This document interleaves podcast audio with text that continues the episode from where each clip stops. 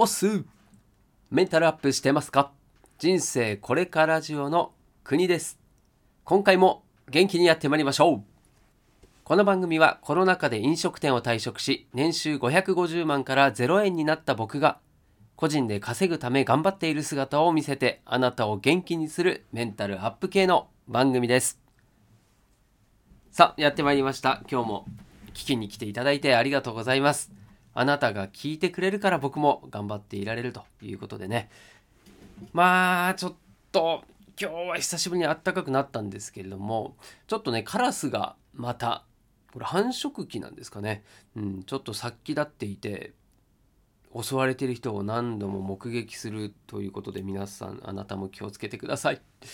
さあということでですねということではい。コピーライティングの話をちょっと前にですね、しまして、その第2回目という放送になります。で、この、今回のテーマは失敗事例から学ぶ見出しの作り方ということで、前回もですね、えー、参考の書籍からですね、こちらのお話をさせていただいておりますが、ザ・コピーライティングということで、これジョン・ケープルズさんが著書となってますけれども、これね、まあちょっと一応、えっ、ー、と、リンク貼っときますけど、これ、あちょっとね今日の話聞いて参考になったなと思ってあじゃあ本も購入してみようと思ってリンクをポチッとしてですね Amazon なりに飛んだらちょっと金額にびっくりすると思います。はい、これ Amazon で3520円する書籍でちょっとポチッとなってできるような金額ではないんですよね。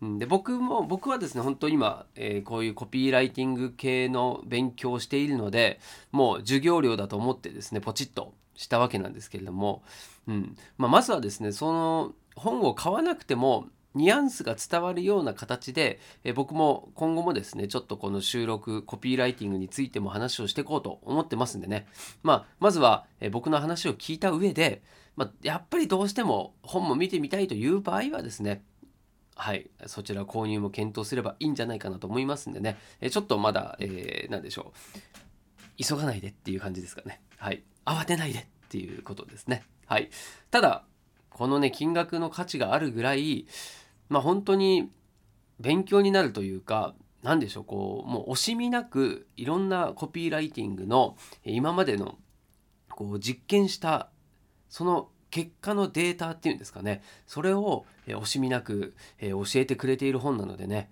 はい。まあ、僕も惜しみなくこの本の内容をですねあなたに伝えればられたらと思っております。さあでは今日はですねこの失敗の事例ということでんまず結論から言うとですね失敗例まあ真似しないでくださいってことなんですけれども、まあ、この逆に言ったらですねこういう失敗例があるのでそれさえ意識していれば失敗することはないよということにつながると思います。はい、で前回ですねお伝えしている話の中でどこだったかな、はい、え見出しを書く5つのルールという話をしてるんです。でその5つのルールというのもこの失敗例からこういった5つのルールが導き出せますよねっていう話につながっていく内容になってますんではい、ぜひ最後まで聞いていただければと思います。はい、で失敗例から学ぶことまずこれねざっくり4つぐらいありますんでそちらをお伝えすると好奇心型の見出しから問題点を煽って読み手にコピーを読むように仕向けているっていうのが1つですね。で2つ目が新情報がない。はい、で3つ目得になると思えるベネフィットを提供していない。まあ、価値提供をしてないですね。はい、で4つ目が否定的でマイナス面を描いている、はい、という4つがですねこの失敗例から学ぶべきことだよと、はい、いうふうに言ってます。はい、でこれ先に伝えたのはですねこれから見出しの失敗事例を実際その書籍にも書いてありましたえ10選、はい、10個ありますんでそれを僕がこれから読みますんで、まあ、今のねその失敗例4つの失敗例から学ぶこと。これをちょっとイメージしながらですね。はい。あそしてあとはもう先に言っちゃおうかな。この前回のですね見出しを書く5つのルール。これもちょっとお伝えしておきますね。これはいいいい例えですね。いい例ということでこの5つが入っているとキャッチコピーとしては見出しとしてはグッドだよっていう、まあ、その事例ですね。はい、でこれが1つ目得になる。2つ目が新情報。3つ目が好奇心。4つ目が明るい面。プラス面。そして5つ目が手っ取り早く簡単。プラス信頼できる、はい、という5つの特徴がルールがあった場合は効果が高いよということですね。はい、でそれを踏まえてじゃあこの見出しの失敗事例10個にはじゃあそれが入ってるの入ってないのというところをですねちょっとチェックしていただければと思います。まあ、失敗事例なんでねあの悪い事例なんですけれどもただこれ本当に過去に事例としてね出しているそういった見出しになりますんで。はい。じゃあ1つ目。人前で話す講座の見出しですね。やめて。お願い。私にスピーチは頼まないで。やめてお願い。私にスピーチを頼まないでちょっと怖いですよねはい次2つ目ビジネストレーニング講座に用いた見出しです広告ですね。はい。いきますよ。あなたに勝ち目はほとんどない。あなたに勝ち目はほとんどない。はい、ないんですね。はい、そして3つ目。パーティーゲームの本の広告ですね。もうパーティーなんかしないと娘は泣きじゃくった。もうパーティーなんかしないと娘は泣きじゃくった。泣いちゃったね。はい、で次がですね4つ目文学名作集の広告の見出しですねあなたがどれだけよく本を読んでいるかのテストあなたがどれだけよく本を読んでいるかのテストはいって感じですね。で次。5つ目。生命保険の広告ですね。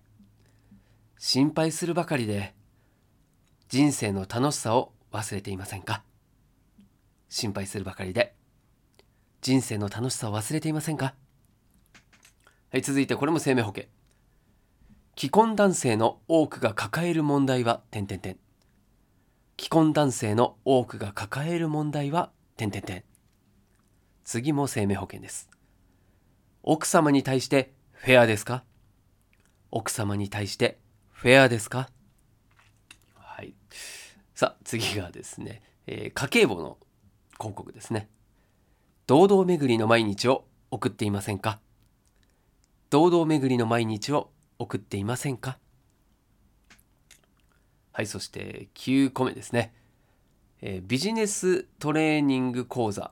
の広告の見出しですね不毛な数年間不毛な数年間何なんでしょうかそして最後、10個目。これもビジネストレーニング講座の話ですね。うだつの上がらない夫に、妻はこんな手紙を書いてはくれません。あこんな手紙はですね。もう一回。うだつの上がらない夫に、妻はこんな手紙は書いてくれません。という、今10個ですね。うん、まあなんかちょっと、うん、はてなっていうようなものが多かったと思うんですけれども、まあ、今ね、このざっと10個聞いた中でこれ共通点があるんですよね。それがまずどの見出しにもえ新情報というものがないよと、はい、いうことと、はい、そしてこれらの見出しは全て基本的に好奇心型好奇心を煽るようなタイトルばかりと、はい、見出しばかりということになってますね。はい、そしてどの見出しも相手が得になると思えるベネフィットを提供していない。はい、そして10本中7本が否定的でマイナス面を描いているということで、これ先ほどね、最初にお伝えした内容そのままでございますね。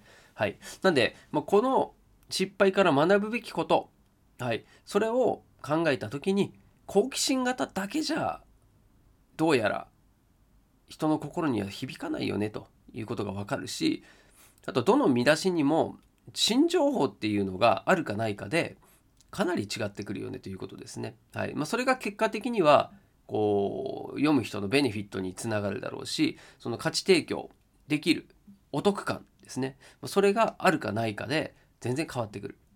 はい、ということはですよ、はい、これ実際に見出しの各5つのルールというのをお伝えしてますけれどもやっぱり得になる話が見出しの中に盛り込まれていないと、まあ、そもそもですねその見出しの効果っていうのは激減してしまうということですね。はい、そしてマイナス面。マイナス面よりも、えー、プラス面の方で表現した方がタイトルも見やすく、まあ、見られやすくなるということがわかるんじゃないかということですね。本当ね失敗から学べることって多いですよ。はい。なんで今回はこういった形でですね、うん、コピーライティングの中でもですね、見出しの失敗事例、こちらから学ぶ見出しの作り方、はい、お話しさせていただきました。いかがだったでしょうか。はい。で、次回ですね、まあ、明日になると思うんですけれども、明日は、こちらもまたコピーライティングの話なんですけれども、うんとです、ちょっと待ってくださいよ。用意したんですよ。はい。えー、もっと早くに教えてほしかった見出し5つの成功パターンというお話をしたいと思います。でこれはですね、成功パターン、まあ、いわゆるですね、型ですね。はい、成功の型。これがある。まあ、テンプレートのような感じだと思いますが、まあ、それもちょっとお伝えしましてですね。で、その型をうまくその時その時のまあ、なんですよ。こう状況っていうんですかね。例えばこれコピーライティングって別にライターの方だけの問題じゃなくてですね。うん、まあ、例えばそうだな動画編集じゃない、えー、YouTube の動画のキャッチコピーもそうですよね。はい、サムネイルの、えー、文章もそうだしあとはそうだな、えー、じゃあお店をやってるとしてその自分のお店のチラシを作ると言った時の見出しだったりもそうですよね。はい、だし、まあ、例えばそうだな。飲食店のメニュー、はい、そのメニューのネーミングとかっていうのもこういったコピーライティングを活用することによって実を言うとですね美味しく見せたり食べたいって思わせたりすることもできるといういろんな効果があるんですよね。はい、なんでも知ってて損はない。そんな知識になってますんで、はい、それの中でもこう成功するちょっとしたこうスパイスみたいな感じですかね。これが入ってるだけでかなり印象が良くなるよ変わるよ、はい、人の心を動かしやすくなるよっていうような話を、はい、したいと思いますんでね是非楽しみにしていただければと思います。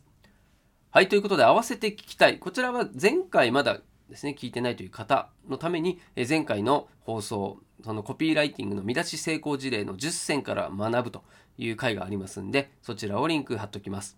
はい。そんな感じですね。はい。何でしょう、今の間は。はい。ということで、今日も最後までお付き合いいただきましてありがとうございます。明日もまた聞いてくださいね。お待ちしております。はい。お届けは国でした。したっけね